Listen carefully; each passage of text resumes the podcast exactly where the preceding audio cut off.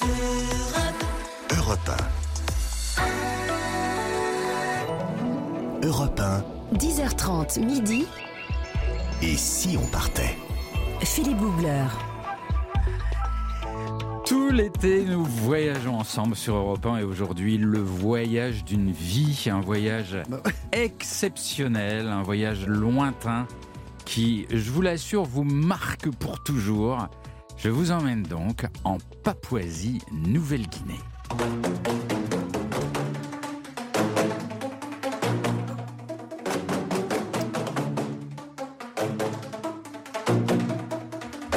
Alors quand je dis euh, lointain, c'est dans tous les sens du terme lointain, parce que c'est de l'autre côté de la Terre, c'est pas très loin de l'Australie, mais c'est lointain car c'est surtout un monde isolé, reculé, avec des, des traditions, des mœurs, des croyances radicalement différentes.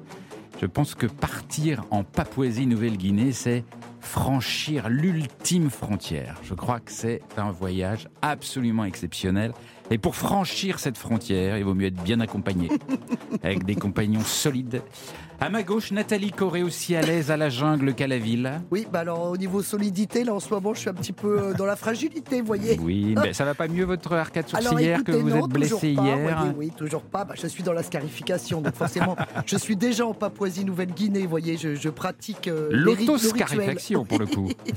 À base de trottoir. À oui, base de bon. trottoir. Je suis ouais, ravi ouais. d'aller, on est, on est, on est fous des papous hein, ici. Ouais, ouais, on est fou des papous. Et Nathalie Corée donc se jette sur les trottoirs toute seule Oui. le week-end. Euh, c'est son activité favorite.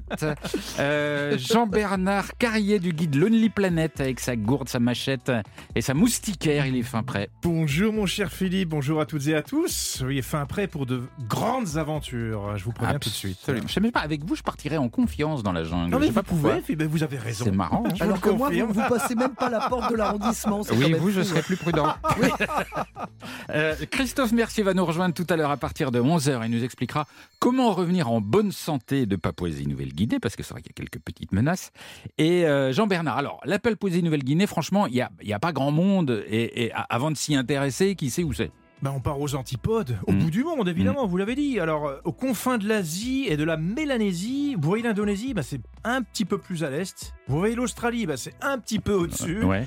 Et c'est dans l'océan Pacifique. Voilà, Ouais. pour donner une petite idée déjà de la, la localisation. Ce qu'on n'imagine pas, c'est que, en fait, le- l'extrême, enfin, au plus près, l'Australie et la Papouasie-Nouvelle-Guinée, c'est 30 km. Tout à fait. C'est- très près, en fait. très juste au-dessus de l'Australie. Voilà. Ouais. En fait, alors il faut quand même savoir que la, la Papouasie c'est un archipel. Oui. C'est un ensemble d'îles. Il y a une île principale que nous décou- découvrirons tout à l'heure, et il y a d'autres grandes îles qui sont disséminées tout, à- tout autour. Et elles ont d'ailleurs des noms qui font rêver. Nouvelle-Irlande, Nouvelle-Bretagne, trop brillant. Et dans ce pays, la chance que l'on a, c'est qu'on trouve tous les types de Oui. paysages sur ces îles et sur l'île principale. Il y a des montagnes, des forêts, des volcans actifs, je dis bien des volcans actifs, et de somptueux récifs coralliens. C'est un voyage extraordinaire qui a tout pour plaire aux aventurières et aux aventuriers que nous sommes. Absolument. Mais c'est loin hein, quand même. hein. C'est loin, ça se mérite, on dira ça comme ça. on n'y va pas pour le week-end, mais euh, franchement, ça vaut le coup. Franchement, c'est une merveille. Euh, attention, attachez vos ceintures. Le voyage commence maintenant. Et si on partait? Voyager avec Philippe Googler sur Europe 1. En Papouasie-Nouvelle-Guinée, l'aventure est partout. Arriver dans un village, prendre le bus, marcher dans les rues d'une ville, le moindre mouvement est un immense voyage. Lors d'un tournage de Faut pas rêver, j'étais le long d'une des très rares routes du pays, dans un paysage de montagne, un relief difficile, ardu. En Papouasie, certaines montagnes peuvent grimper à 4500 mètres. Autour de moi, une végétation luxuriante, tropicale, humide. Et j'attends le bus. Pas grand monde sur la route. Je me sens un peu seul. Je me demande bien si ce bus arrivera un jour. J'attends. Et tout à coup, je vois arriver un, un jeune papou. Il est un peu surpris de me voir là, on discute. Il me demande où je vais, je lui explique que je vais dans un village qui est à environ 80 km, et il me répond euh, Oula, mais euh, moi je vais jamais là-bas. Ah bon? Et pourquoi jamais? Ah non, non, non, moi je. Moi je peux pas aller trop loin. Pas plus loin que la grande montagne là-bas, tout au fond, tu vois Mais comment ça Pourquoi pas plus loin que la montagne? Bah non, pourquoi faire? De toute façon là-bas, ils parlent pas la même langue. Et ça me rappelle qu'ici, il suffit de faire quelques dizaines de kilomètres pour que la langue change. Très vite, n'importe quel papou peut se retrouver dans une situation où il n'arrive pas à se faire comprendre. En Papouasie-Nouvelle-Guinée, dans ce seul pays, il y a plus de 800 langues différentes. En gros, une langue tous les 30 kilomètres. Alors bon, nouvel ami continue à me parler. Il dit oh, En plus, tu sais, ici, euh, il n'y a qu'une route. Et tout le reste, ben, c'est à pied, dans la montagne. faut marcher beaucoup. Et euh, il y a des villages que j'aime pas trop traverser. On n'est pas très amis. Et en pensant bien qu'on est sur une île, je lui demande Est-ce que vous avez déjà vu la mer? Et il me répond en baissant un peu les yeux La mer, non. J'en ai entendu parler, il paraît que c'est beau. Et là, je me rends compte à quel point le relief extraordinairement difficile, mais aussi le manque d'infrastructures, à quel point il façonne la manière de vivre. Quelque temps plus tard, j'arrive dans le petit village, il est accroché à la montagne, en pleine nature. Il y a des huttes, des petites maisons de bois, beaucoup de jardins avec des cochons qui courent à droite et à gauche. Ici, on se nourrit de ses propres productions. Et il y a une vieille dame dans son jardin qui me voit et qui m'interpelle. Dit Mais, et qui es-tu? Alors je lui réponds, je lui dis que je voyage et que je viens de France. Et là, elle me répond De, de France? Qu'est-ce que c'est, France? Alors je lui explique encore que c'est un pays, que c'est très loin, de l'autre côté de la Terre. Et là, je la vois fondre en larmes, pleurer, mais pleurer de tout son corps. Elle me prend dans ses bras. Alors je lui demande, mais pourquoi, pourquoi pleurez-vous? Mais parce que tu, tu es venu de si loin. Tu es venu de si loin pour me voir. Tu as fait un si grand effort. Elle pleure, elle pleure, elle pleure de joie. Et elle me bouleverse. Elle me bouleverse parce qu'il y a tellement de choses qui nous séparent, parce que l'isolement est incroyable, et parce que pourtant, à cet instant précis, tous les deux, nous partageons quelque chose. Une émotion, celle de deux humains tout proches. Europe Et si on partait? Philippe Googler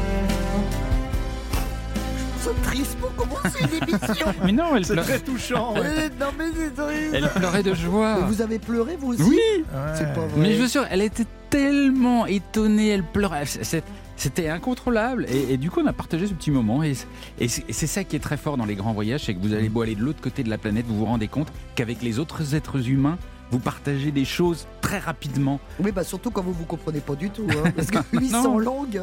Non, mais c'est vrai. C'est une forme de connexion. Il y a une finalement. connexion Mm.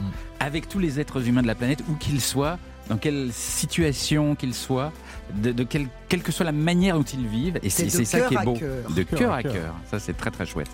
On poursuit cette exploration exceptionnelle aujourd'hui de la Papouasie-Nouvelle-Guinée dans un tout petit instant sur Europe 1. Europe 1, 10h30 midi. Et si on partait? Philippe Googler. Et nous sommes très loin aujourd'hui. Nous sommes en Papouasie-Nouvelle-Guinée, en ligne avec Philippe Gigliotti. Euh, vous avez euh, Philippe Gigliotti, pardon, pardon. Excusez-moi, je commence par écorcher son nom, c'est pas cool. Euh, Philippe, euh, vous avez découvert la Papouasie dans les années 90, à une époque où, personne n'osait vraiment s'y aventurer, personne ne pensait même à y aller. Et quand, vous avez découvert ce pays, ça a été un choc. Votre vie a changé. Et depuis, vous n'avez eu de cesse de faire découvrir ce pays méconnu, et vous le faites très bien d'ailleurs, En, vous avez fondé une agence qui s'appelle Voyage en, en Papouasie. Ça me fait plaisir de vous avoir en ligne. Bonjour Philippe. Ah bah voilà. Bonjour Philippe, ça me fait très plaisir que vous m'appeliez. Mais c'est vrai parce que vous êtes un, très heureux de vous parler. Vous êtes le gars qu'il faut avoir en ligne quand on veut partir en Papouasie parce que vous avez une connaissance et un amour pour ce pays absolument extraordinaire. Alors moi, ce que j'ai aimé dans ce dans ce dans ce voyage, c'est bien sûr là les, paysages incroyables qui sont extrêmement variés, comme nous le disait Jean Bernard tout à l'heure. Il y a des volcans, il y a des plages, il y a des montagnes qui montent à 4500 mètres. Mais c'est surtout moi, ce que j'ai aimé, c'est les, les papous. Euh, et, ce mode de vie si particulier, euh, moi, ceux que j'ai rencontrés, c'était plutôt dans les, montagnes, dans les hautes terres, avec des petits villages complètement perdus, loin de tout, avec très peu de routes. Il faut marcher des heures pour y accéder. Des petits villages dont les papous ne, sortent pas trop en vrai. On vit plutôt en, vase clos en Papouasie, Philippe. Oui, euh, oui, oui. Alors c'est vrai que moi aussi, je suis complètement d'accord avec vous. Euh, ce que je préfère en Papouasie, ce sont les Papous, et, euh, c'est effectivement ce contraste entre des gens qui ont une culture qui les empêche un petit peu de sortir de chez eux. trop.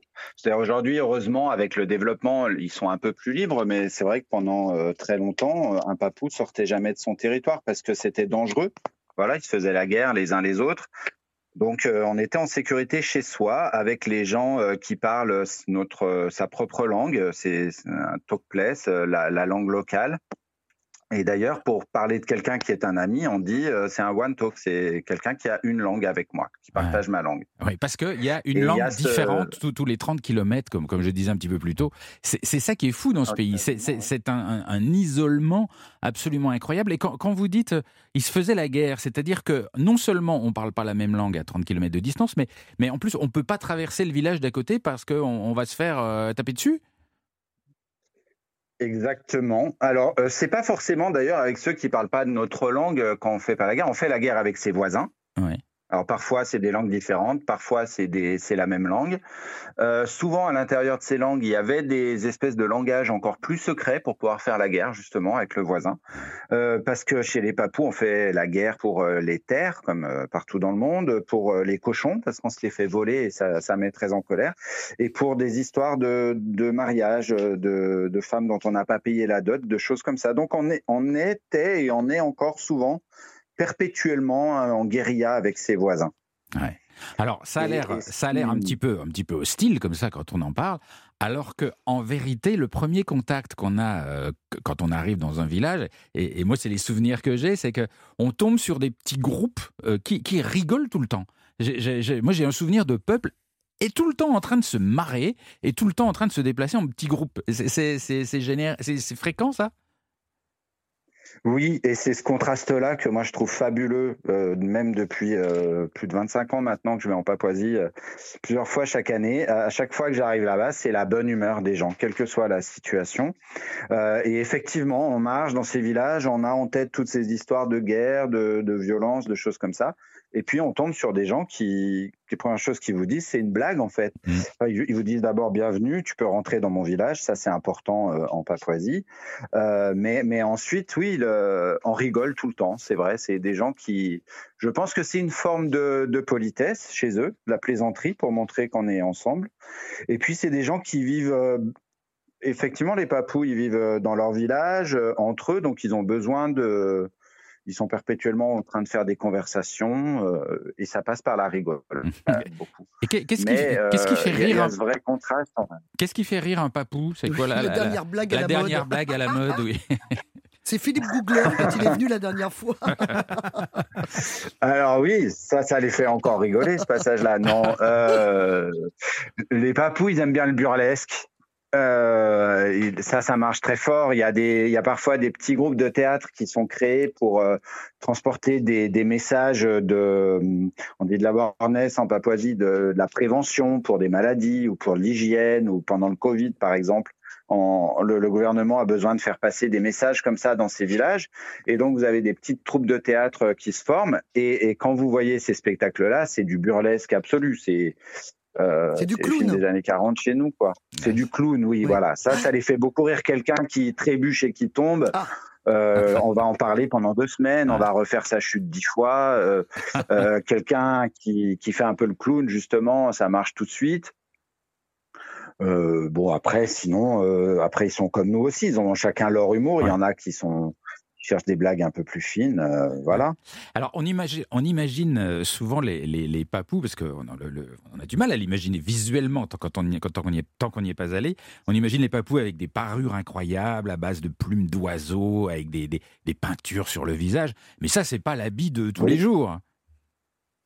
Non, aujourd'hui, euh, en Papouasie, tous les jours, dans allez, 90% du pays, euh, les gens sont habillés avec des vêtements occidentaux, alors qui ont des vêtements qui ont beaucoup voyagé avant d'arriver chez eux. Donc euh, euh, voilà, c'est un short, un vieux t-shirt. Souvent, euh, c'est un peu abîmé. S'ils vont au jardin, ils mettent les, les rayons qu'ils vont trouver parce que voilà.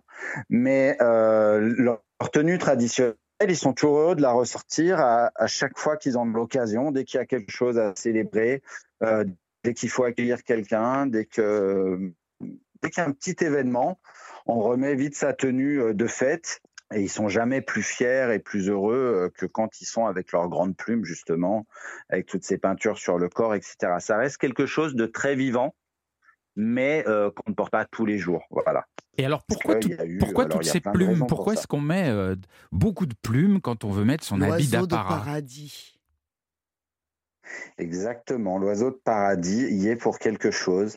Euh, a priori, c'est parce que dans, dans énormément de, de coutumes des papous des montagnes, hein, c'est surtout là qu'on voit toutes ces plumes, euh, les ancêtres mythiques étaient des oiseaux. Les gens, euh, les, les hommes euh, notamment, veulent, euh, pour séduire les femmes, parce que alors, dans la société papou, on, on passe son temps à vouloir séduire les femmes.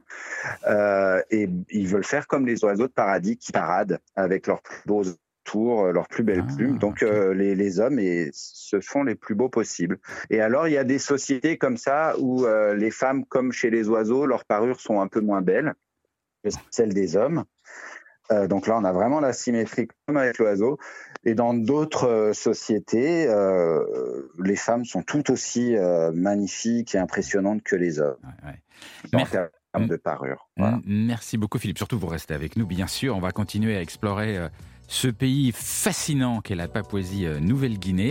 Euh, et puis on l'explorera aussi un petit peu côté euh, côté euh, je n'ose pas dire on va pas dire gastronomie on va dire quoi on Bah, dire écoutez, si, parce Si. que bah, écoutez, ça prend du temps, mais c'est- très bon. voilà Mais vraiment, bon, ça cuit longtemps. on va voir ce qu'on Voilà. mange en Papouasie dans un Oui, petit oui, instant oui, oui, oui. avec vous Philippe et avec Nathalie Corée à tout de suite sur Europe Europe 1, 10h30 midi. Et si on partait? Philippe Googler. Nous sommes en Papouasie Nouvelle-Guinée ce matin sur Europe 1 jusqu'à midi, comme chaque jour un grand voyage. Nous sommes en ligne avec Philippe euh, Gigliotti qui, qui nous raconte sa Papouasie de manière passionnante et puis avec Nathalie Corée évidemment Ah oui. qui elle aussi Spécialiste de l'alimentation. spécialiste mondiale de l'alimentation. Qu'est-ce qu'on mange en Papouasie Nouvelle-Guinée Oh, écoutez, déjà, vous savez, j'ai une très bonne nouvelle pour ceux qui ont de l'acné. Ah bon?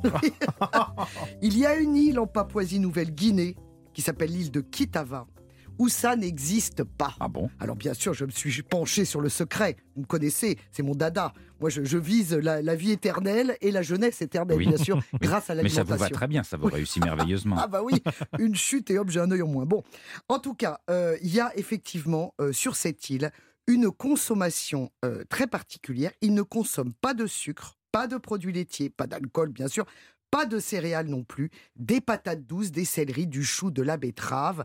Et effectivement, eh ben, figurez-vous qu'il n'y a pas d'acné sur l'île. Redites euh, céleri, patate Ah oui, douce, bah oui, vous notez, vous. Ouais, ben, mais vous n'avez plus l'âge d'avoir de l'acné. Oui, mais ça, ça a l'air quand même pas mal.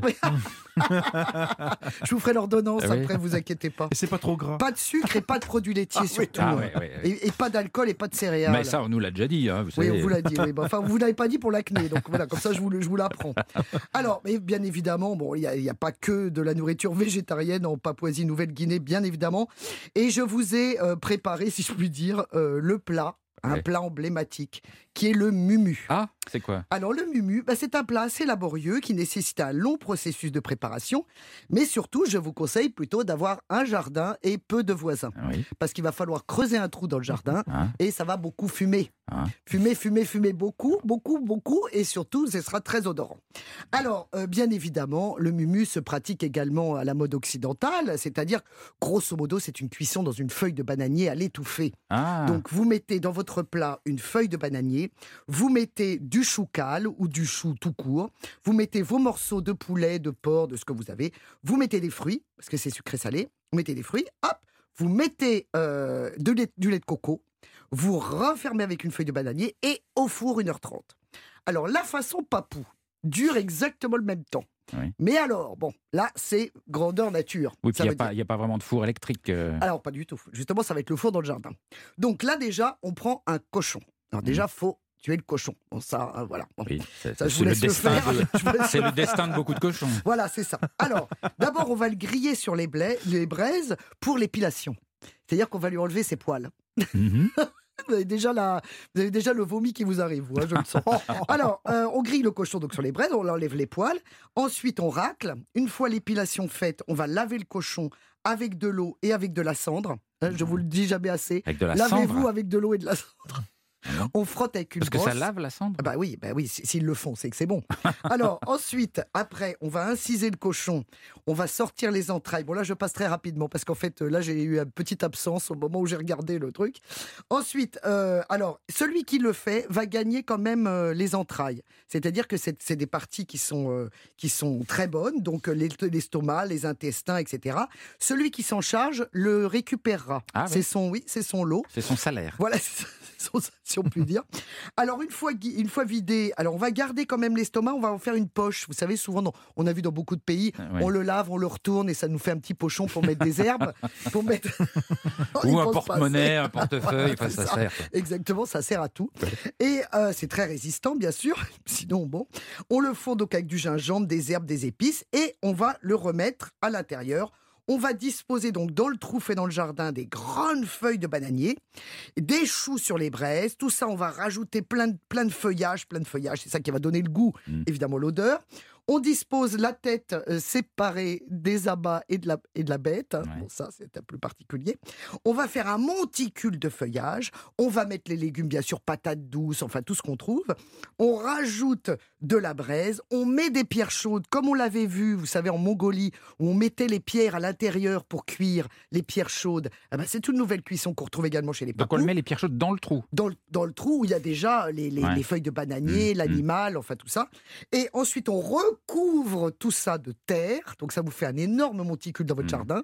Surtout, vous n'oubliez pas que ça cuit en dessous, hein, parce que sinon, bon, évidemment, Oui. si vous shootez dedans, bon, C'est-à-dire qu'on a enterré le repas, quoi. on a enterré le repas. C'est exactement ça. On laisse 1h30, donc Ah comme euh, la dame chez elle dans son four. Et ensuite, on enlève le tout. Et là, on déguste. Et c'est formidable parce que ça se partage, évidemment. Et là, vous avez tout qui a cuit avec les herbes, les feuillages. C'est formidable et c'est à l'étouffer. Totalement bio, totalement naturel. Il n'y a pas de gras, Ah oui, Philippe. Pas mal. C'est pour vous, ça. Mais ça ressemble à des modes de cuisson qu'on retrouve en Polynésie, d'ailleurs. Bah, qui bien- bien sûr. Mélanésie. Polynésie, ouais, Ouais, c'est ça. Bien sûr. Ouais. Euh, Philippe euh, Gigliotti, bah, j'ai j'ai pas souvenir qu'on mangeait super bien en Papouasie et Nouvelle-Guinée. J'ai passé pas, c'est pas mon plus grand voyage gastronomique. Non, c'est certainement pas. Euh, ça, ça laisse rarement des grands souvenirs. Alors, moi, je trouve qu'on y mange des fruits merveilleux quand même. Euh, voilà, effectivement, c'est des plats euh, souvent très simples. Quand on essaye de manger à l'occidental, c'est pas vraiment une réussite parce que c'est tout nouveau pour eux, l'utilisation de, de l'huile, des casseroles, tout ça. Donc, Ouais. euh, bon, ils, ils ont ils ont pas eu le temps de développer euh, énormément de finesse. Et dans les villages, c'est vrai que les, les cuissons sont très simples. C'est une société qui n'avait pas qui n'avait pas de quoi conserver. Donc, euh, on faisait tout cuire euh, le plus simplement du monde, quoi, à la braise. Ouais, ouais. Oui. Mais quand on a la chance de manger une patate douce et, euh, et un peu d'épinards frais en Papouasie, c'est délicieux. Mhm. Et, Alors- et le, et le cochon à l'étouffée est pas mal aussi. Ouais, ouais, ça Oui, c'est pas mal. ça, pas toutes mal. ces saveurs. Alors évidemment, il y a autre chose. Si jamais vraiment mon mumu ne vous, ne, ne vous, ne vous, ne vous plaît pas, donc je ne trouve pas Mais mes si, mots. il est bien le mumu. Oui, euh, ça vous plaît? Oui. Bon, alors est-ce que vous pratiquez l'entomophagie L'entomo... C'est-à-dire, est-ce que je mange des entomologistes Pas la- pas l'aérophagie, hein, bien sûr, l'entomophagie. C'est-à-dire, est-ce que vous mangez des insectes? Car bien Ah. sûr, Oui, oui, ça vous en être bon. réservé quelques-uns. Mais oui, la punaise, par exemple, la Ah, punaise non, grillée. Ah ben si, la punaise. Bon, c'est pas idéal en parfum d'intérieur, je vous le concède. Mais c'est vrai que ça, ça- ça a très bon goût. Hein En fait, c'est grillé. Donc ce qui vous plaît pas, c'est de le savoir. Mais si vous ne le savez pas, c'est très bon. Et puis alors, il y a quelque chose en Papouasie-Nouvelle-Guinée qui est formidable. C'est euh, le verre de sagou. C'est quoi? Alors le sagou, euh, Jean-Bernard, il connaît bien, c'est effectivement ce- cette farine qu'on extrait d'une sorte de palmier qui est un Mhm. arbre. On gratte, on va extraire cette, euh, cette matière pour faire de la farine, pour faire du pain par exemple. Mais à l'intérieur de l'arbre, il y a des larves. Ah Ah oui, oui, oui, ça c'est délicieux. Alors évidemment, attention à la tête parce que ça mord encore, puisqu'on les mange encore vivants. ouais. Alors évidemment, vous le mettez dans votre bouche, vous, vous attendez, attention à la tête, hop, vous mangez le corps. Écoutez, c'est comme du beurre. Ça a le goût de beurre. Ah. Oh, écoutez, je me suis renseigné, c'est délicieux, c'est Ouais. très bon pour vous. C'est un petit peu des, c'est des protéines toujours. Hein. Vous Mm. n'oubliez pas. Je vous Ah. en ai mis sur Non, l'ordonnance. ça hein. J'aime pas, ça j'aime pas. Oh, écoutez, l'entomophagie. Non. Mais si. Non. Oh là là. Merci Moi, Nathalie. je vous en prie, bon appétit surtout. Hein. Si vous Merci êtes à table, bien sûr. Euh, on poursuit notre exploration de la Papouasie Nouvelle-Guinée juste après les infos de 11h. À tout de suite.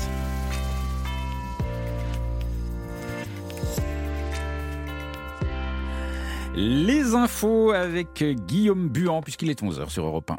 Bonjour Philippe, bonjour à tous. Avec euh, déjà plus de 47 000 hectares brûlés depuis le début de l'année, la France a connu des mois de juillet, ce record de surface incendiée, tout en sachant que chaleur et sécheresse n'arrangent rien dans le sud de la Charente. Un incendie est toujours en cours avec 150 hectares euh, déjà brûlés. 30 personnes ont dû quitter leur domicile et plus de 220 pompiers sont mobilisés pour éteindre les flammes.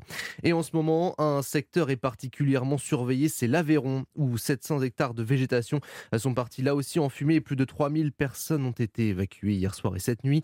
Les flammes progressent rapidement et ont été déclenchées par un engin agricole. 600 pompiers venant des départements alentours affrontent en ce moment les flammes.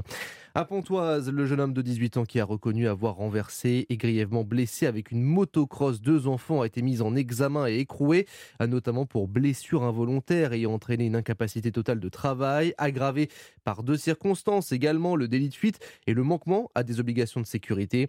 Euh, Le suspect s'est présenté euh, de lui-même au commissariat. À noter que la petite fille de 10 ans qui présente un traumatisme crânien a été opérée. Son pronostic vital reste toutefois engagé et le garçon de 11 ans dont l'état est stable a lui une fracture du tibia péroné, une amnésie traumatique. L'ancien président américain Donald Trump annonce que sa célèbre résidence de Floride, Mar-a-Lago, a été perquisitionnée par le FBI. Le républicain lié de près ou de loin à plusieurs dossiers judiciaires n'en a pas précisé pour, pour autant la raison, mais selon des médias américains, l'intervention relève d'une enquête sur la mauvaise gestion de documents classifiés. Notre nation vit des jours sombres, déclare l'ancien locataire de la Maison Blanche. Les tensions grandissent de jour en jour en mer de Chine. L'armée de Taïwan mène en ce moment des exercices d'artillerie à balles réelles, simulant la défense de l'île contre l'invasion chinoise. Plusieurs centaines de soldats sont déployés ainsi qu'une quarantaine d'obusiers. Par ailleurs, un nouvel exercice est prévu jeudi. De son côté, la Chine a lancé la semaine dernière ses plus importantes manœuvres militaires aériennes et maritimes autour de Taïwan, et ce en réponse à la visite de Nancy Pelosi sur l'île. Moscou accuse depuis plusieurs jours les forces ukrainiennes de bombarder la plus grande centrale nucléaire d'Europe, celle de Zaporizhia.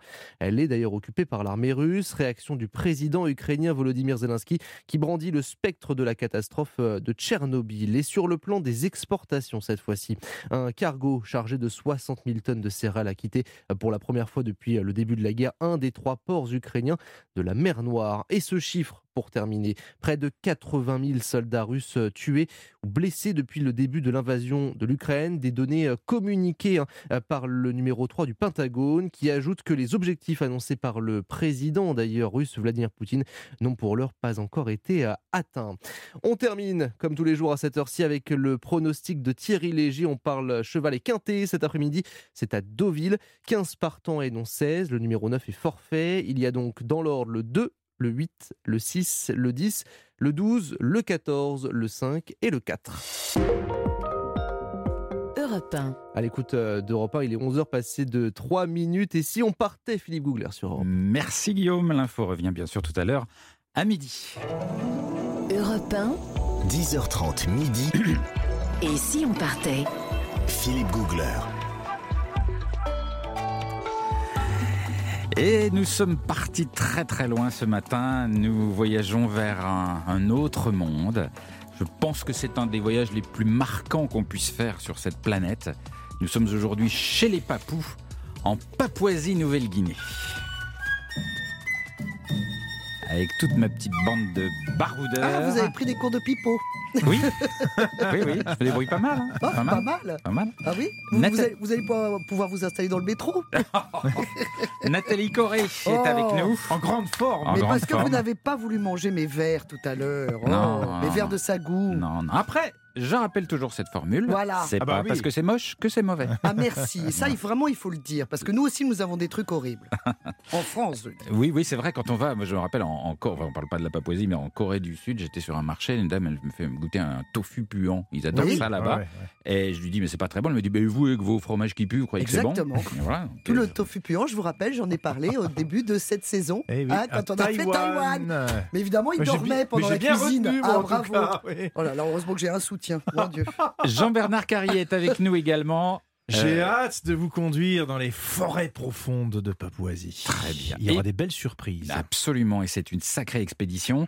Et Christophe Mercier est avec nous également. Bonjour. Christophe. Bonjour Philippe, bonjour à tous. Ah, vous allez avoir du boulot aujourd'hui parce que vous allez nous expliquer comment on revient en bonne santé et comment on voyage dans de bonnes conditions en Papouasie-Nouvelle-Guinée.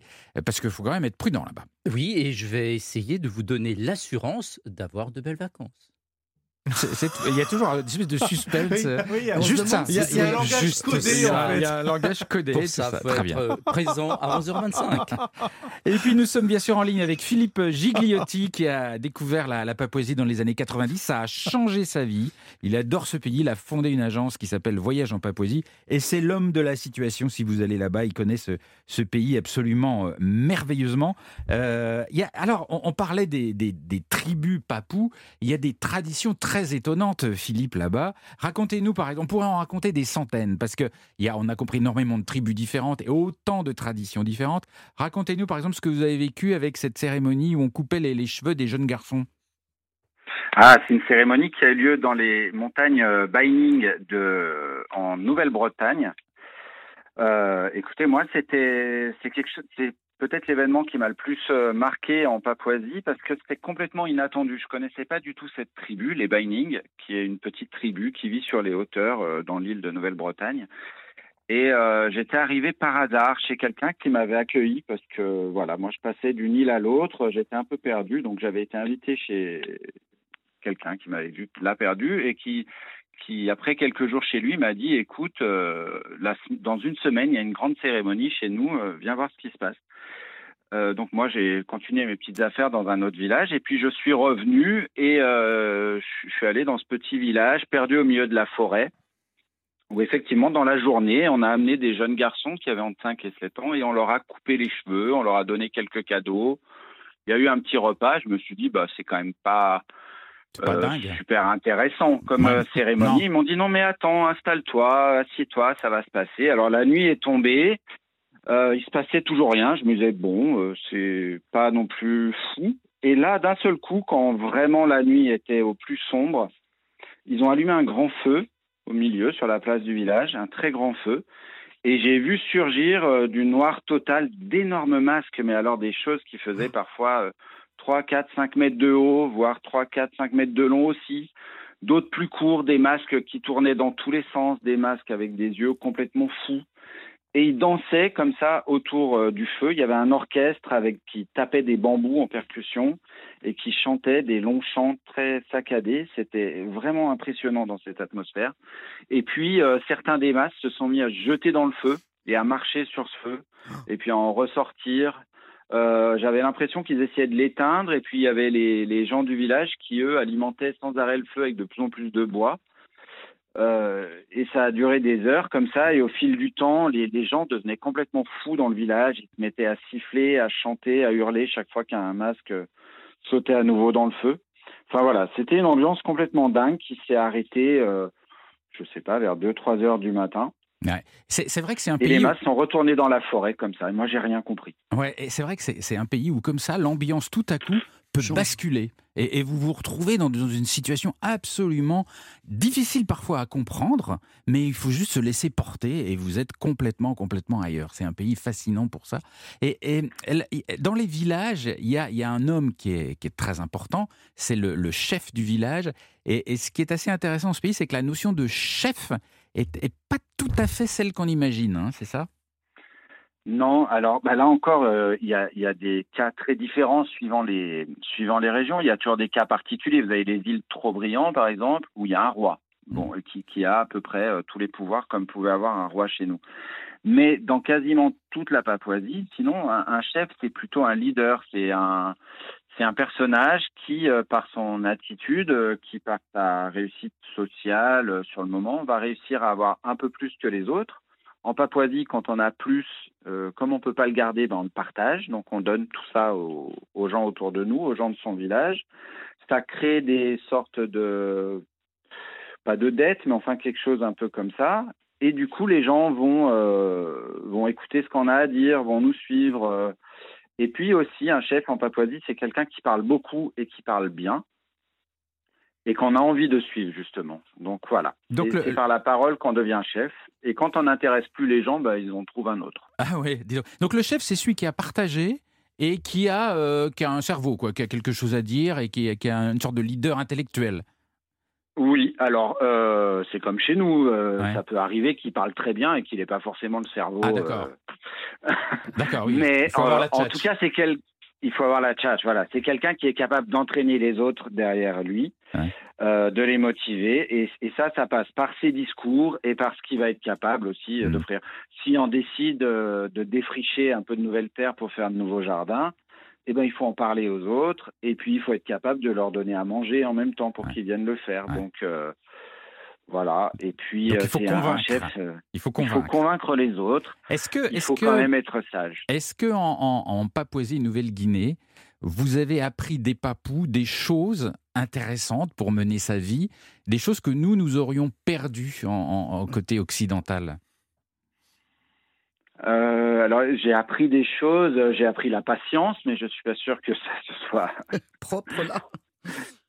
propre à la, à la Papouasie. Non, c'est vrai que le temps euh, se déroule pas de la même façon que chez nous. Donc euh, moi j'ai moi j'ai appris la générosité, j'ai envie de dire, par rapport à notre euh, mode de vie ici en, en Europe. Euh, c'est pas qu'on n'est pas généreux, mais la, la générosité papou, elle est immédiate, elle est spontanée, elle euh, et elle est et elle est primordiale. En fait, en Papouasie, si on n'est pas généreux, la vie est quand même très compliquée parce que les, les papous, ce qu'ils détestent le plus, c'est la radinerie. Euh, c'est les gens qui partagent pas.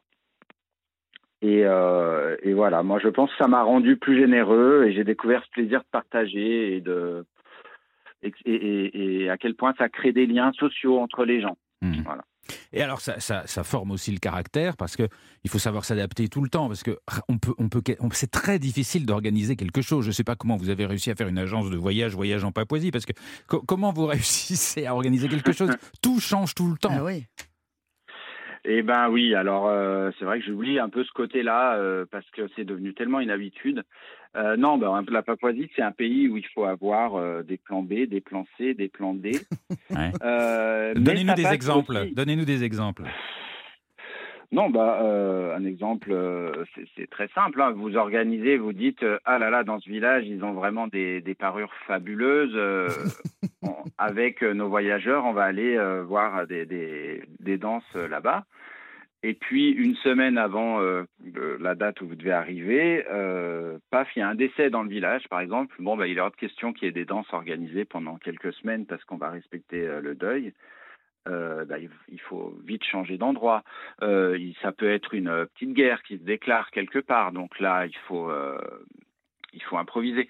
Et vous savez, tout ça, ça ramène à la notion euh, de vie sociale, de générosité. Comment on arrive à changer ses plans à la dernière minute? Bah, C'est parce qu'on connaît beaucoup de gens. C'est parce que tous ces gens sont heureux de travailler avec vous heureux de partager euh, avec vous leur culture, etc. Donc, euh, moi, mon travail, euh, pour être prêt à tout en Papouasie, ben, c'est d'être ami avec tout le monde Mmh. et, et de et, et d'avoir de tisser des liens sociaux avec beaucoup de gens. Et je crois que c'est ce que j'essaie de faire en Papouasie. Moi, dans mon téléphone, Euh, j'ai- et même dans pas que dans mon téléphone parce qu'ils n'ont pas tous le téléphone, mais j'ai je connais beaucoup plus de monde en Papouasie qu'en France. Hmm. Et Jean-Bernard, vous Mais voulez je dire crois qu'en fait, tout ce que vous dites là, Philippe, euh, moi je l'ai vécu, mais en fait, c'est assez proche de ce qu'on retrouve en Calédonie avec la coutume. Euh, tout est organisé autour de ça, des échanges entre les, euh, entre les, les, les communautés, les individus, et tout est régi par la coutume. Je crois qu'ils s'appellent là-bas, en Papouasie, la custom, si vous me le confirmez. Oui, en Papouasie, on dit custom. Euh, bah, ce sont des Mélanésiens, c'est le même peuple, hein, c'est les mêmes migrations il y a très longtemps. Euh, il y a énormément de, de coutumes, euh, voilà, la- l'importance du cochon, euh, le moumou dont vous avez parlé tout à l'heure, on le retrouve aussi en Nouvelle-Calédonie sous un autre nom que j'ai oublié là. Euh, bon, il y, a, il y a et la notion d'attachement à la terre, euh, ce qui définit un Mm. papou et ce qui définit un kanak, c'est sa terre, c'est son clan, sa tribu. Donc tout ça est très très proche. Ouais. Philippe, je vous propose de, de- de- vous, êtes, vous êtes intarissable sur la Papouasie, c'est ça qu'on aime avec vous. On va continuer à explorer ce pays dans un tout petit instant sur Europe 1, et puis on va vivre ce qu'a vécu Jean-Bernard Carrier en Papouasie, en personne, son aventure extraordinaire dans un tout petit instant sur Europe 1. 10h30 midi. Et si on partait? Philippe Googler sur Europe 1.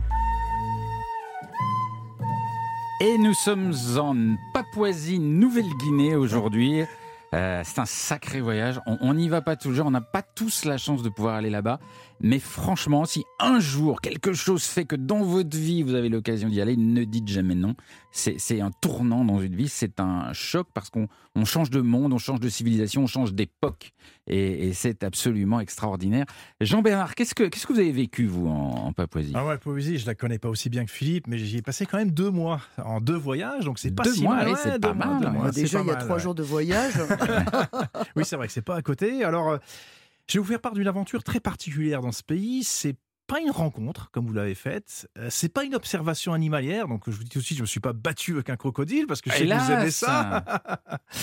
c'est pas non plus la découverte d'un site naturel extraordinaire. En fait, l'aventure que j'ai vécue, c'est une aventure mémorielle. Ah bon Eh oui. C'est-à-dire? ouais, ouais, ouais. Alors je vous explique tout ça.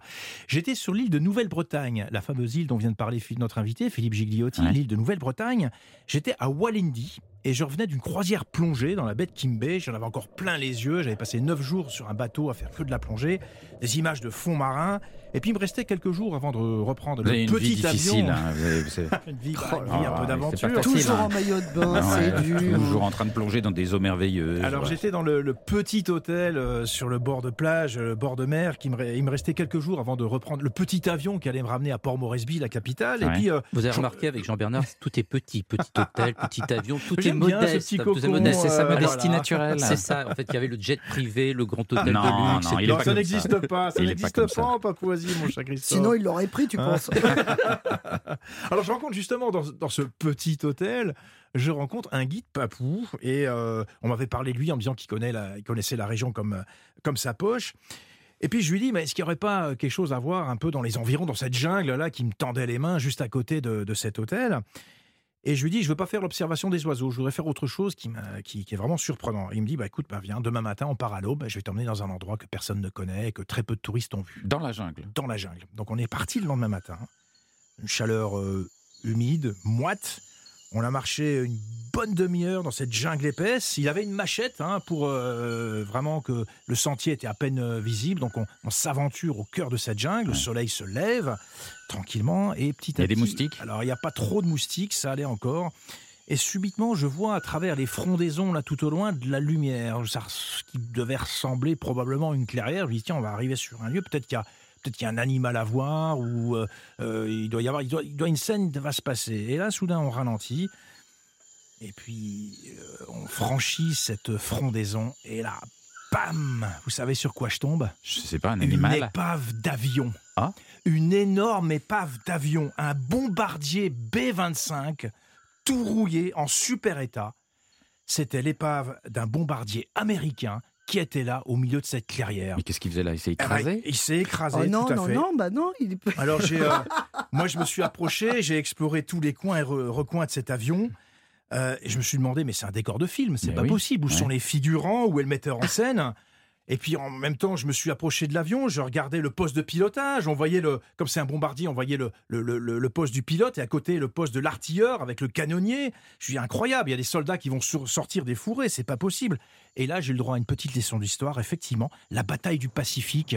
Souvenez-vous, Pearl Harbor, pendant la Seconde Guerre mondiale, entre les Américains et les Japonais. Eh ben, les, les Japonais, à partir de 1941, ont envahi la Nouvelle-Papouasie. Ils ont stationné des troupes japonaises pour faire la guerre aux Américains. Et les Américains, justement, envoyaient des bombardiers pour pilonner toutes les positions Ah, japonaises dans la jungle. Et à un moment donné, ce B-25, lui, il a eu une avarie, une panne de moteur, et il a dû faire un atterrissage en urgence. Alors non pas dans la jungle, mais à l'époque, il y avait une petite piste qui aujourd'hui était entièrement recouverte de jungle, et c'était absolument incroyable. Et ça, c'était un vestige américain, complètement dans son jus. J'étais vraiment dans un musée à ciel ouvert, et je me suis replongé dans cette histoire-là.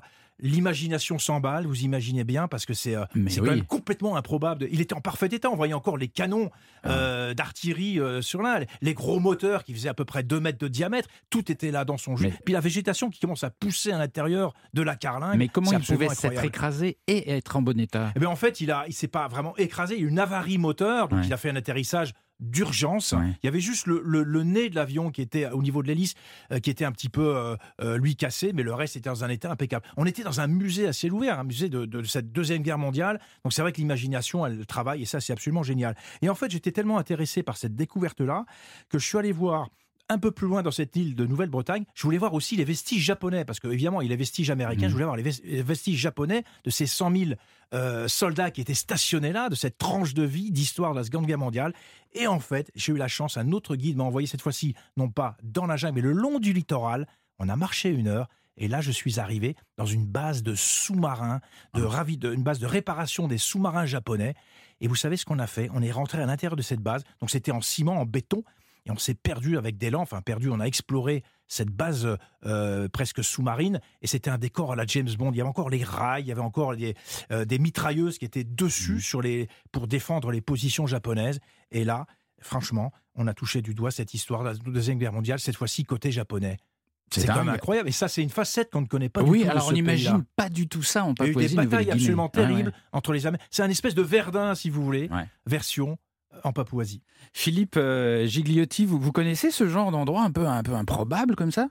Oui, euh, alors euh, moi j'ai- je n'ai pas vu cette épave-là, mais il y en a une que j'aimerais découvrir. Je sais qu'elle existe.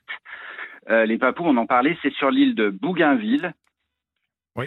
Euh, donc à la frontière avec les Salomon. Et là, il y a en fait la, la carcasse de l'avion dans lequel est mort le grand amiral euh, japonais Yamamoto qui commandait les forces du Pacifique pendant Oui. la guerre. Et l'avion est Et toujours là l'avion est toujours là. Euh, alors il y a des, j'imagine que les Japonais sont venus récupérer son corps hein, depuis, mais l'avion est là. Les papous m'en ont parlé parce que je suis passé pas très loin, mais moi j'ai pas eu le courage euh, ce jour-là de prendre une machette et de m'enfoncer dans la jungle pour aller le, le trouver.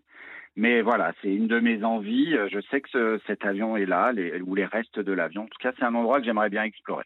C'est c'est de l'urbex de la jungle. J'allais dire, Philippe, c'est de l'urbex dans la jungle. On Ouais. va se enlever les mots de la bouche, mais c'est exactement ça. Ouais. Et ça, c'est une aventure très très particulière qu'on Ouais. peut vivre, et uniquement dans ce pays-là. Bon, très bien. Merci Jean-Bernard pour cette aventure. Philippe, vous restez avec nous en ligne, bien sûr.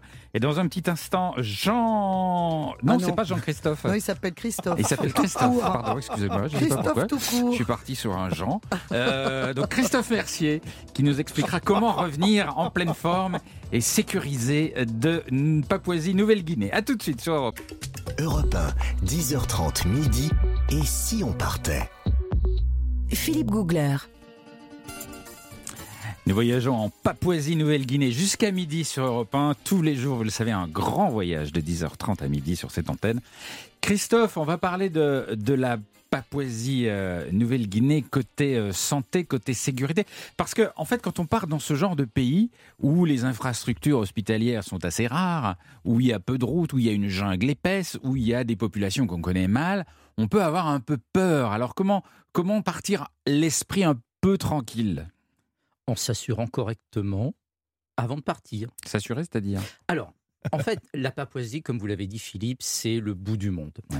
Euh, dans la vie de tous les jours et en voyage comme en France, ben, on a des petits bobos. Oui. Des petits bobos faciles à réparer, une petite blessure. Puis on peut avoir des gros bobos, on Mm. peut s'accidenter. Et quand on est dans un pays à l'autre bout du monde, eh ben, on ne sait pas toujours vers qui se tourner.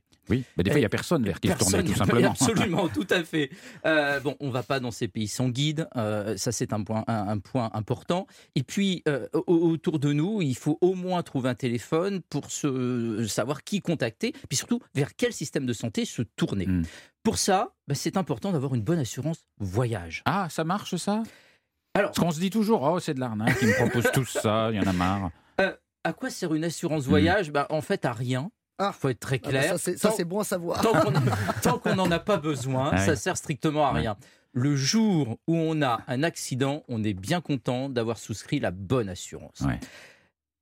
C'est pas nécessaire partout où on voyage dans le monde. Évidemment, en Papouasie-Nouvelle-Guinée, c'est important d'avoir une assurance. Si on voyage dans l'Union européenne, il suffit d'aller sur votre compte Amélie, vous commandez votre carte d'assurance maladie européenne, elle est valable 3 ans, Mhm. vous vous présentez dans n'importe quel pays, pays- enfin, n'importe quel pays de l'Union européenne et vous serez soigné gratuitement. Mhm. Maintenant, quand vous allez en Enfin, dans Papouasie-Nouvelle-Guinée, dans les hôpitaux publics, hein, parce Absolument. que dans les cliniques privées, euh, mais en Europe, ça marche pas. hein. Absolument. Oui, mais vous, vous allez le dans dis. les cliniques Jet Set aussi, Alors, euh, pas du pas obligé. C'est ça. Pas du tout. Euh, maintenant, en Papouasie-Nouvelle-Guinée, c'est vraiment important d'avoir une assurance qui va nous servir avant de partir en France, sur place en Papouasie, et éventuellement dans un pays tiers si on devait être rapatrié.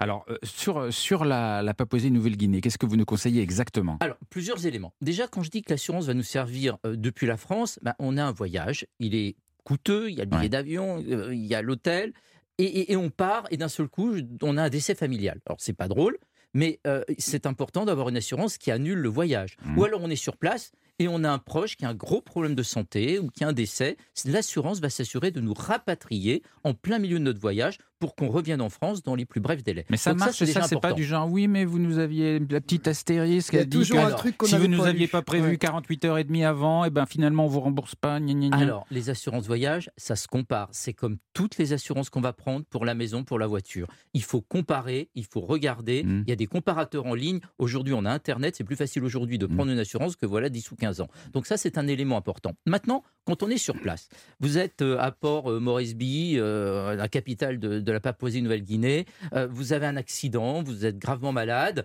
euh, et là, le réflexe, c'est de trouver un truc de soin au hasard. Mm. On ne sait pas où aller. Vous appelez l'assurance, vous allez tomber sur des médecins, et là, ils vont vous orienter vers le bon endroit. Ah, ça c'est bien ça. Pourquoi? Parce que les assurances internationales ont des contrats avec des hôpitaux dans tous les pays du monde, Mm. et notamment dans le pays dans lequel vous allez aller. Mm. Donc on va vous dire, rendez-vous à tel endroit. On va même euh, prendre un taxi pour vous, ou vous l'envoyer euh, dans la jungle, et aller vous chercher là où vous êtes. Mais la condition, Oui. c'est d'avoir un numéro de téléphone et d'avoir un téléphone quelque part. Ah oui, ce qui n'est pas toujours le Ce cas. est- alors, si on n'a pas ça, il faut au moins se faire rapatrier par les gens du cru vers un endroit où il y a un téléphone. Ouais. Donc, dans un village, on va toujours trouver un téléphone, ou un, un grand village, trouver un téléphone. Et l'assurance va vous rappeler. Ouais. Et Ça, l'assurance, si on a un téléphone, va vraiment vous venir vous chercher au milieu de la jungle? Vraiment, oui. ils le alors font? ça, je peux vous C'est pas un l'assurer. fantasme? Non, ce n'est pas un fantasme, je l'ai déjà vécu, euh, et ça c'est quelque chose d'important à prendre en considération. On va vous rapatrier vers l'hôpital, c'est l'élément fondamental. Ouais. Ensuite, l'autre élément fondamental, c'est que vous êtes couvert, on va vous faire des soins, et éventuellement on va vous rapatrier. Et on peut vous rapatrier vers un pays plus proche, par exemple l'Australie, Ouais. pour euh, être opéré dans un pays à côté. Là encore, tout est pris en charge. Ouais. Donc c'est aussi un élément hyper important. Et puis l'assurance va aussi vous couvrir si jamais vous provoquez des dégâts dans le pays dans Hmm. lequel vous êtes. Si par exemple vous marchez sur un serpent, vous indemnisez la famille du serpent. Merci Philippe pour cet exemple prodigieux. Donc, deux exemples importants. Vous êtes dans un magasin, euh, vous glissez sur un serpent et vous cassez tout ce qu'il y a dans le magasin. Bah, L'assurance va prendre en considération ça et indemniser le propriétaire du magasin. Euh, L'assurance, vous provoquez un accident. Vous êtes, euh, vous, vous renversez quelqu'un. Et ben l'assurance va prendre en considération les frais de justice, euh, les frais d'avocat et l'indemnisation. Ça coûte combien une assurance Alors, comme ça Les assurances, elles vont dépendre de deux éléments. Certaines, elles vont avoir un forfait en fonction du nombre de garanties. D'autres, c'est un pourcentage par rapport au prix du billet. Donc, par exemple, elles vont vous dire c'est 1% euh, du prix de votre voyage. D'autres, ça va être 100 euros pour telle indemnisation, 200 euros, 300 euros, en fonction de ce que vous prenez en, consé- en- en- en- en Et considération. ça dépend bien sûr aussi de la durée du séjour. Et ça dépendra de la durée du séjour, et évidemment de l'endroit où vous êtes. Là, on est à l'autre bout du monde, donc Ouais. l'assurance va être un tout petit peu plus chère. Il y a souvent des, des assurances qui sont incluses dans les cartes Ah oui, c'est ce que bancaires. Oui, ça, ça marche ou pas c'est ça? hyper important d'en parler. Euh, les assurances pour les cases de cartes bancaires, ça dépend de plusieurs points. Première astuce, n'oubliez pas de payer votre voyage avec votre carte bancaire. Mm. Sinon, ça fonctionne pas. Mm. Évidemment, vous regardez avec votre banquier quelles sont les assurances comprises, car en fonction du niveau de votre carte, il n'y a pas les mêmes assurances. Ensuite, il ne faut pas oublier d'avoir avec soi le numéro de l'assurance. Si vous faites voler votre carte bancaire et que le numéro il est derrière, Mm. c'est foutu. Ayez une photocopie de votre carte ou une photo de votre carte bancaire recto verso. Derrière, il y a le numéro de l'assurance et puis vous avez le numéro de votre contrat. Idem pour les assurances voyage. Il faut avoir le numéro de l'assistance et le numéro du contrat. Et ça, moi, il y a une astuce formidable. Je mets des copies dans mon téléphone et je mets des photocopies dans chacun de mes bagages, à main et en soute. Dans vos 17 valises. Dans, mon- dans mes 17 valises. Et après, il a, il a six tonnes Exactement. de papier qui Ça transporte.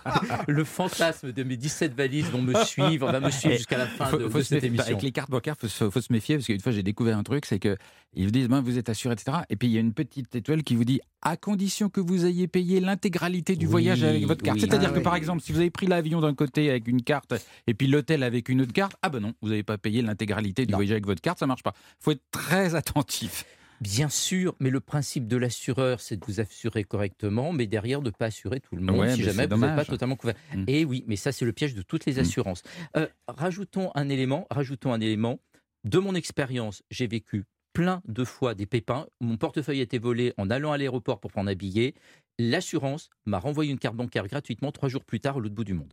Ouais, mais l'autre bout du monde, c'était où pour vous? L'île La Maurice. Suisse. L'île Maurice, dans un hôtel Bah somptueux. oui, Ce n'est pas vrai. Ah, Pas Bah vrai. si. Dans un petit si. bungalow. Mais Non, bon, là, là, Sa non, chambre là, là. sec hein, Ah, aujourd'hui. il là, se là, là, venge, là, il là. se venge. chambre sec là. hein. Il se venge.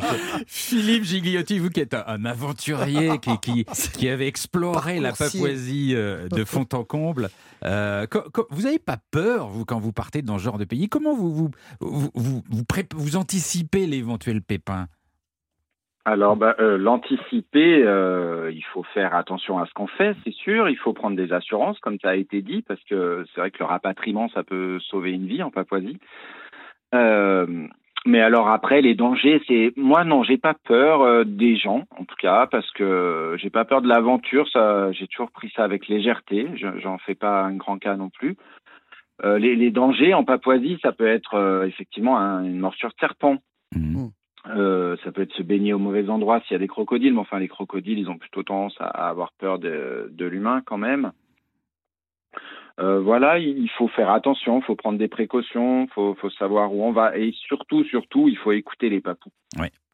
Mais ça, c'est le secret. Euh, C'est valable dans le monde entier. Il faut Oui. toujours parler avec les locaux. Les locaux, ils savent euh, qu'est-ce qui est dangereux dans le coin, qu'est-ce qui vous menace, qu'est-ce qui vous menace pas. La première des choses, c'est de papoter et c'est le secret. Même Ah, pour tout ce qui est maladie et tout. Absolument. Mm. Je peux- Est-ce que je peux faire un trait d'humour euh, genre, Oh là là. Oh là là, quand pa- il l'autorisation, alors, c'est pas bon signe. De, papoter ou de papouter De Oh, allez, J'ai droit, Joker Ah, magnifique, magnifique. Oh, mais comment vous pouvez dire magnifique? Mais j'adore. Oh non, mais vraiment, mais les hommes entre eux, alors vraiment, c'est épouvantable. Moi, je quitte l'établissement Vous êtes la jalouse, gazette. vous êtes jalouse. Ah, je suis jalouse comme un pou, non pas comme un papou. Parfait. Ah, mais un petit coup de cymbale, s'il vous plaît, pour Nathalie Oh, également, parce que sinon elle va être jalouse également. Non, Attention. Non. non, il me fait pas. Ah là voilà, ça y est. C'est Euh, dans un petit instant, dans un petit instant, la Gazette de Nathalie Non. Corr et les infos insolites Non. venues de Papouasie-Nouvelle-Guinée. À tout de suite sur Europe 1. Europe 1, 10h30 midi. Et si on partait? Philippe Googler. Voyageons en Papouasie-Nouvelle-Guinée, de l'autre côté de la planète.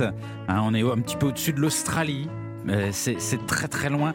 Très très loin également par les traditions, par les mœurs, par la façon de vivre de ses habitants. C'est ce qu'on essaie de vous raconter depuis euh, 10h30 ce matin. Et Nathalie a rassemblé des infos inconcevables. Ah bah, va, oui, insolitos. Insolitos, Oui. maximos, Oh là là. en Papouasie. Je n'en ai pas fermé l'œil de la nuit. Alors là, vraiment, c'est une nouvelle que j'ai pioché dans Science et Vie du 1er août. Vous lisez Là- Science et Vie Oui, vous bien sûr, bah, tous les soirs avant de m'endormir. Et euh, bah c'est une nouvelle du 1er août. Donc là, on est en breaking news. hein. Vous vous Oui. rendez compte un peu Oui. de. Nous sommes vraiment Oui, au cœur chaud. de l'actualité. Qu'est-ce que j'ai trouvé en Papouasie-Nouvelle-Guinée? Un requin marcheur. Alors bon, Alors là, le requin marcheur, je n'en ai pas dormi. Je, n'ai- je ne croyais pas mes yeux quand j'ai vu cet animal. Ce sont des petits requins avec quatre nageoires qui sont musclés comme des pattes. Ah. c'est incroyable. C'est-à-dire il que vraiment, non, mais j'ai cru que je rêvais. C'est-à-dire qu'il sort de l'eau et il va sur terre. non. Mais comme je vous le dis, c'est science et vie quand même, c'est pas euh, bon, hein. C'est Il pas Bécasse Magazine. qu'il vient vous mâchouiller les doigts de pied. Non, mais c'est incroyable. C'est-à-dire que il, se- il- il sort de l'eau, il va se ravitailler et hop, il retourne dans les fonds marins. C'est absolument incroyable. Alors, on l'appelle le requin épaulette, Pourquoi en, épaulette en un mot. Euh, il peut, bah, parce qu'il peut marcher sur terre. Qu'est-ce que vous voulez que je vous dise? C'est pas moi qui donne les noms, j'en sais rien. En tout cas, on dirait une petite otarie qui se dandine. C'est très, très, très étrange. Ah il bon? est tacheté de noir et de marron. C'est pas parce que j'ai un œil en moins que j'ai vu ces trucs-là, je vous assure, c'est vrai.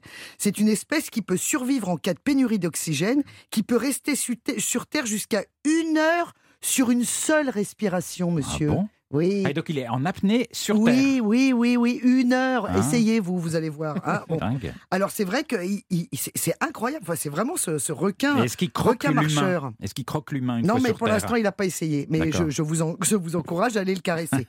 mais voilà, non, mais c'est incroyable. Et ça, c'est en Papouasie-Nouvelle-Guinée, le Ouais. 1er août. Ouais. Ils sont sortis de l'eau. On les a vus. Oui, d'accord, ça vous, ça vous fait. Mais si, mais si, mais, euh, Ok, très bien. Bon, alors, oh, bah, c'est pas grave. J'ai un autre sujet pour vous. SOS Tapa en danger. Alors, le tapa. ou tapas? Alors, tapa, non, mais pensez qu'à manger, écoutez-moi. C'est culturel. Alors, le tapa, c'est un motif tribal tatoué sur les tissus. Ouais. Vous avez forcément vu ça, évidemment, en Papouasie-Nouvelle-Guinée. Et figurez-vous que la créatrice de mode euh, américaine qui s'appelle Yaku Ninich, euh, qui est papouane néo-guinéenne, évidemment, de. de Papouane Eh ben, néo-guinéenne. Ah, vous l'avez dit, oui. répété celle-là. bah oui, papouane néo-guinéenne Ouais. donc euh, d'origine, euh, eh ben, elle, elle a voulu créer une collection euh, inspirée de- des motifs qu'utilisait sa grand-mère dans sa tribu. Et évidemment, elle a dû lui demander l'autorisation. Voilà. Parce qu'effectivement, si on ne demande pas l'autorisation euh, chez les papous, c'est une grave offense.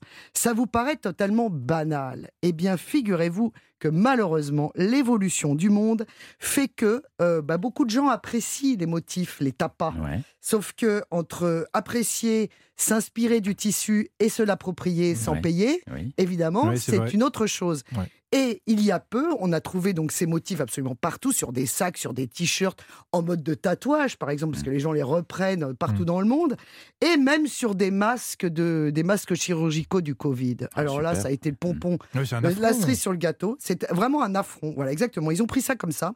Et figurez-vous qu'en ce moment, bah, il y a des chefs de village qui réfléchissent à la façon dont ils pourraient breveter les tapas.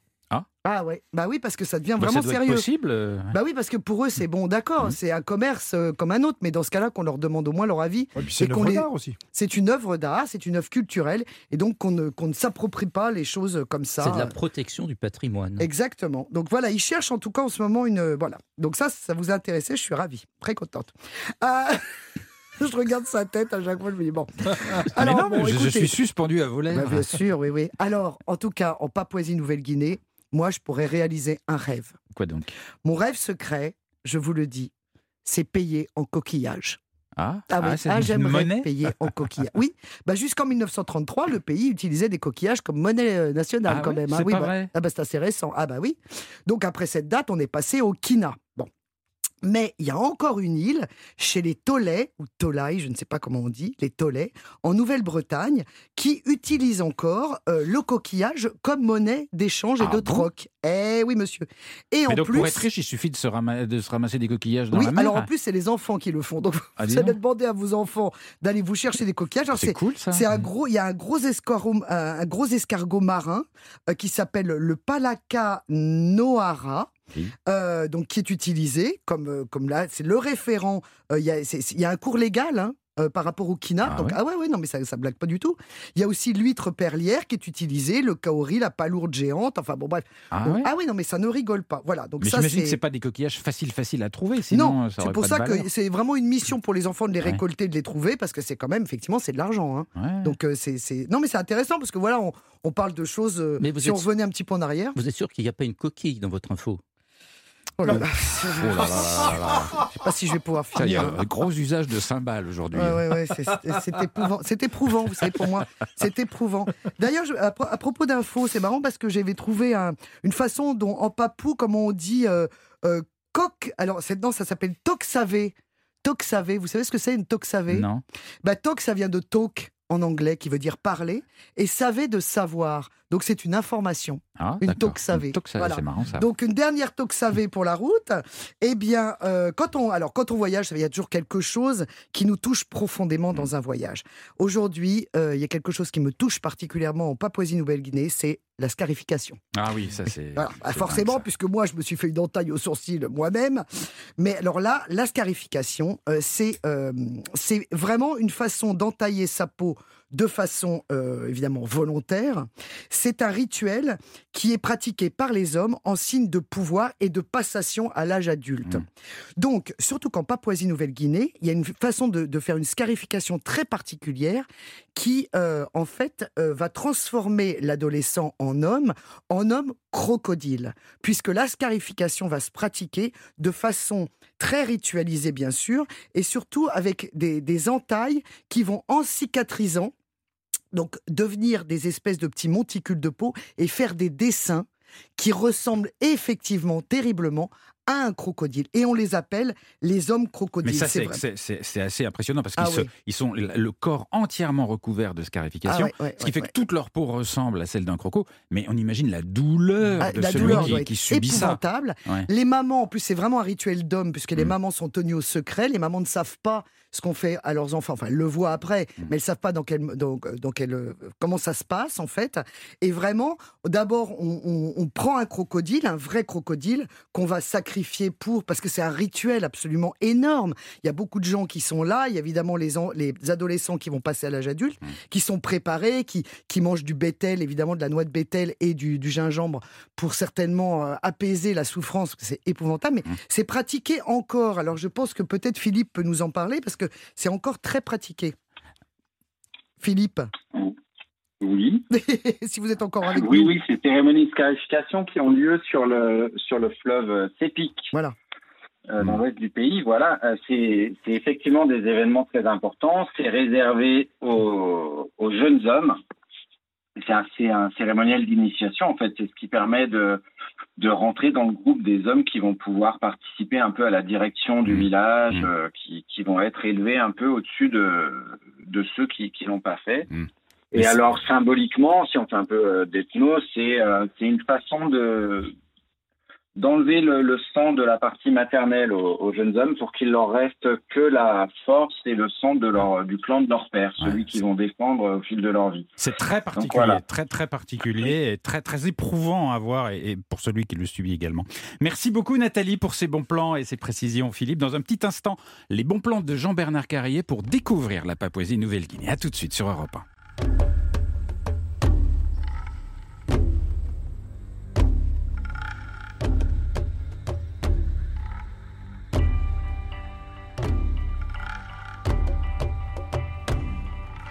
10h30 midi. Et si on partait? Philippe Googler sur Europe 1.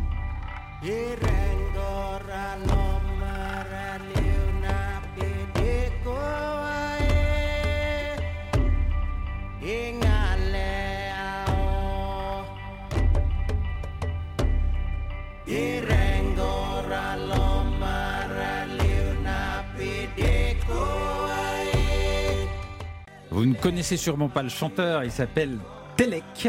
Son vrai nom c'est Georges Telek Mamoua et c'est un chanteur de Papouasie-Nouvelle-Guinée. Et le titre c'était Go Ralom. Voilà, un titre dans sa, dans sa langue maternelle, le Kouanois, que vous avez reconnu, euh, Nathalie. Ben, je parle couramment. On voyage en Papouasie-Nouvelle-Guinée sur Europe 1 jusqu'à midi. Europe 1, Philippe Googler. Et c'est pas facile de voyager en Papouasie-Nouvelle-Guinée. Il faut être, faut être bien accompagné, il faut avoir des bons conseils au départ. Et là, on compte sur vous, Jean-Bernard Carrier, auteur du guide Lonely Planet. Qu'est-ce que vous nous conseillez? Alors, comment on aborde ce pays? Ben, moi, j'ai mis la barre très haut quand j'y suis allé. Les deux fois où j'y suis allé, Euh, j'ai commencé mon séjour par le bassin du Sépic. C'est Ah, l'Amazonie de la Papouasie. Et c'est là qu'on trouve les, les hommes crocodiles de. On va y Nathalie. venir. On va y venir. Ouais. Alors, rien que l'arrivée dans le bassin du Sépic, c'est incroyable parce qu'on a embarqué dans un piper de 6 places, donc déjà un coucou, et on atterrit sur une piste d'herbe au milieu de la jungle. Un ruban vert clair au milieu du vert foncé et la couleur ocre de la rivière Karawari qui fait des méandres. Là, on est vraiment au bout du monde. Pas de route, pas de véhicule, pas d'électricité, pas d'eau courante, pas d'infrastructure et des réseaux de communication limités à leur plus simple expression. Un seul hébergement, un lodge en surplomb de la rivière. Ah, Il faut, faut être sûr qu'il y a de la place. Voilà, et on y va en pirogue. Ça, c'est le comble de l'horreur. Vous arrivez au bout du monde, c'est complet. Ça, c'est le c'est vrai, c'est vrai, c'est vrai. Alors, ce qu'on y fait, je vais quand même vous expliquer ce qu'on y fait dans ce lodge. À l'aube, justement, on part avec un guide, on part en pirogue, la pirogue traditionnelle en bois, évidemment, pour l'ambiance de ce lever de soleil. Les oiseaux qui se mettent à piailler, la brume au-dessus de l'eau, cette ambiance mystique, Ouais. le gros disque rose-orangé du soleil qui se lève derrière les arbres et les ombres chinoises des pêcheurs qui jettent leurs filets depuis leur pirogue. Ça, c'est un souvenir Ouais. qui vaut les 15 000 kilomètres de voyage. Est-ce que vous pouvez rencontrer les, les tribus et les populations euh, locales? Ben oui, parce que dans le Sépic, euh, justement, il y a des petits villages au bord de ce, du fleuve Karawari. Alors, on peut visiter ces villages sur les berges du fleuve. Il y a des petites maisons sur pilotis, tout est en matériaux traditionnels. Ouais. Et c'est là qu'on voit les gens, justement, Nathalie, vous avez parlé du sagou, sagoutier. C'est là qu'on voit les populations travailler euh, cette plante, ce végétal qu'est le sagoutier. Ils en font plein de choses. On peut regarder comment, comment ils travaillent. Et puis, on peut visiter la maison des esprits, la Oui. House Tambaran. C'est l'équivalent de l'église, c'est le centre Ouais, spirituel et centre religieux. spirituel, ouais. Voilà, il y a des masques, des sculptures partout. Et c'est là, justement, qu'on fait l'initiation des jeunes hommes avec les scarifications impressionnantes. C'est Ouais. là que ça se passe. Donc, on n'a pas le droit d'assister à ces Oui, c'est ce cérémonies. que j'allais dire. Mais Ouais. on sait que ça se passe là et on sent une ambiance un peu particulière. Voilà. Et j'ai vu ces fameux hommes croco- crocodiles sur les berges de la Karawari. Effectivement, on voit des grosses boursouflures dans Oh le dos. Ouais, J'aurais pas voulu être à leur place. ouais, hein. c'est horrible. Voilà. Et, euh, alors, est-ce que vous avez assisté à des fêtes ou des festivals, des choses comme ça? Ouais, franchement, ça justifie un voyage sur place. Dans les Highlands, les hautes terres, sur l'île principale, euh, chaque année, il y a des grands festivals culturels au centre du pays. Bah, c'est un petit peu comme les powwows, vous savez, euh, des Indiens d'Amérique. C'est Ouais. exactement pareil. C'est des festivals de danse et de chants rituels qui réunissent, tenez-vous bien, des centaines de tribus en provenance de tout le pays. Et en fait, ils se rassemblent là pour faire des, j'allais dire avec un, un langage d'aujourd'hui, des battles, si vous voulez, de Ouais. danse et de chant. Et il y a toutes les tribus qui sont évidemment en tenue traditionnelle. Alors celle que j'ai préférée, c'est la tribu des Houlis. Je les ai vus se préparer avant qu'ils n'entrent dans le stade où ils allaient se produire. Alors ils mettent des perruques, ils se colorent le visage et la peau avec des pigments naturels, Ouais. dominantes jaune et, jaune et rouge pour leur peinture faciale. Et puis ils ont des ornements corporels aussi. C'est ça qui est presque un déguisement avec des, des feuilles, des fleurs, des plumes, des cheveux, des écorces, des, des coquillages justement. C'est vraiment des artistes plasticiens. Ils appliquent ça sur leur décor, leur, leur décor euh, Et, et vous, euh, déguisement. et vous pouvez assister à tout ça facilement enfin, c'est- Mais Vous êtes bien le sûr, bienvenu mais dans le ça qui est incroyable, c'est que euh, pour les rares visiteurs, on n'est pas nombreux à être Ouais. présents lors de ces fêtes. C'est une immersion culturelle sans équivalent, au milieu d'un flambement de sons, d'odeurs, de couleurs. On, on est carrément au milieu des danseurs. Il n'y a même pas de, de, tribune pour être. euh, On n'est pas cantonné, on est vraiment au milieu de ces ethnies. Et je précise, ce ne- ces festivals, ce ne sont pas des reconstitutions ou des spectacles folkloriques. oui, Pour ces oui, c'est ethnies, pas c'est pour vraiment- les touristes. hein. C'est pas c'est pas fait pour nous, c'est pas fait pas. pour les. De toute façon, il y en a pas. Ces, ces cérémonies, elles servent à exprimer la vitalité des traditions de chacune des ethnies et de montrer aux autres qu'on existe. La prochaine, justement, notez sur votre carnet le Goroka Show, c'est le 17 et 18 septembre dans les Highlands. Ah, Oh là là, ouais, bah on est oui. libre, on va aller faire Alors, un on en tour pour le rien. week-end. Est-ce que vous avez vu les, les, les, les Mudmen? Ah ben, voilà, Assaro, Mudmen, les Zombous. J'aime Alors bien ceux-là, on ça, les les ils sont reconnaissables entre tous parce qu'ils ont, ils ont des effrayants masques de glaise et les- leur corps est enduit d'argile blanche et leurs doigts sont prolongés de morceaux de bambou effilés. On a l'impression de voir des espèces d'ovnis ou d'extraterrestres qui, et ils- leur danse, elle est rituelle, très saccadée et avant c'était utilisé comme un moyen d'intimidation de la tribu voisine. Ouais. Philippe, euh, vous êtes toujours en ligne avec nous puisque vous connaissez parfaitement la, la Papouasie depuis, depuis des années. Il y a une histoire autour des Mudmen. C'est une légende assez, assez étonnante.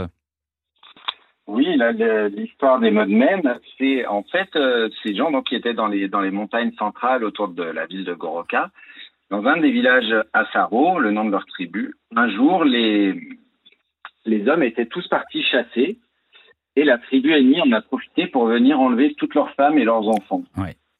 Quand les hommes sont revenus dans le village désert, leurs femmes et leurs enfants ont disparu, bon, panique générale, et ils se mettent tous à suivre les traces euh, des ennemis.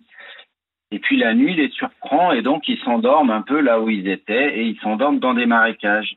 Et évidemment, ils s'endorment dans la boue et le matin, bon, ils se lèvent, ils repartent et ils arrivent au village ennemi euh, dans la brume au lever du jour. La boue a séché et donc ils sont tout blancs de cette, euh, de cette boue des marécages qui a séché. Et chez les papous, le blanc, c'est la couleur des morts, c'est la couleur des fantômes. Et là, les ennemis ont vu ces donc fantômes sortir de la forêt et arriver dans leur village, et au lieu de se défendre, ils se sont tous enfuis. Ils ont eu Et peur. les Assaros, en utilisant, ils ont eu peur évidemment, et les Assaros, en utilisant leur, euh, leur langue, ont crié à leurs femmes et aux enfants Vous inquiétez pas, c'est nous, on est venus vous chercher. Ah, et Et c'est comme ça qu'ils ont pu récupérer toutes leurs Mhm. épouses et tous leurs enfants. Et depuis, voilà, ils se mettent ces parures euh, Ouais. pour faire la guerre, et aujourd'hui, ils portent des gros masques qui les font ressembler à des fantômes. Ouais. Et euh, il y a encore des articles de journaux qu'on peut trouver des, du tout premier festival de Goroka, celui qui aura lieu dans un mois, là, euh, dans les années 50, quand ils ont débarqué en ville, dans la ville de Goroka, qui est à 15 ou 20 kilomètres de chez eux, hein, euh, les gens se sont enfuis. Il y a eu une panique générale dans la ville. Voilà. Ils ont eu peur des fantômes aussi encore.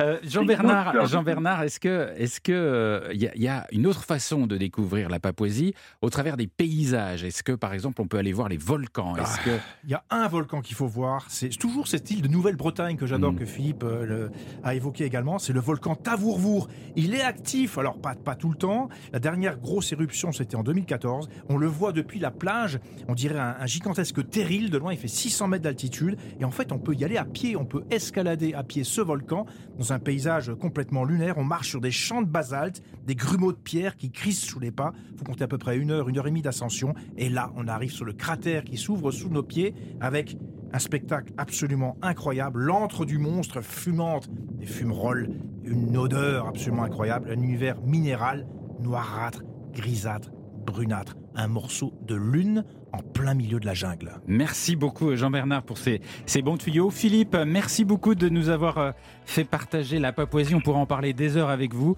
Et je, je- c'est, pas un pays facile. Il vaut mieux y aller avec des bons conseils.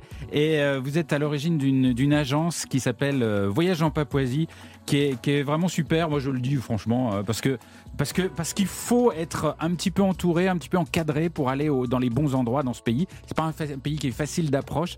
Et, et je pense que vous êtes quelqu'un de formidable pour ça, Philippe. Je vous le dis du fond du cœur. Merci beaucoup, Philippe. C'est un grand plaisir de partager cette émission avec vous. Merci beaucoup, encore une fois, de votre invitation. À, à une prochaine. J'espère qu'on aura d'autres occasions de parler de la Papouasie Nouvelle-Guinée. On se quitte là. Demain, nous allons partir pour euh, une ambiance radicalement différente, plus fraîche. Nous irons en Islande et à suivre sur Europe 1, euh, Europe Midi avec euh, Raphaël Delvolvé. Bonjour Raphaël, qu'est-ce qu'il y a au programme aujourd'hui? Bonjour Philippe, bonjour toute l'équipe. Eh bien, nous allons euh, aux dernières informations puisque euh, des incendies se sont euh, déclarés encore dans la journée d'hier. Nous irons dans le principal d'entre eux.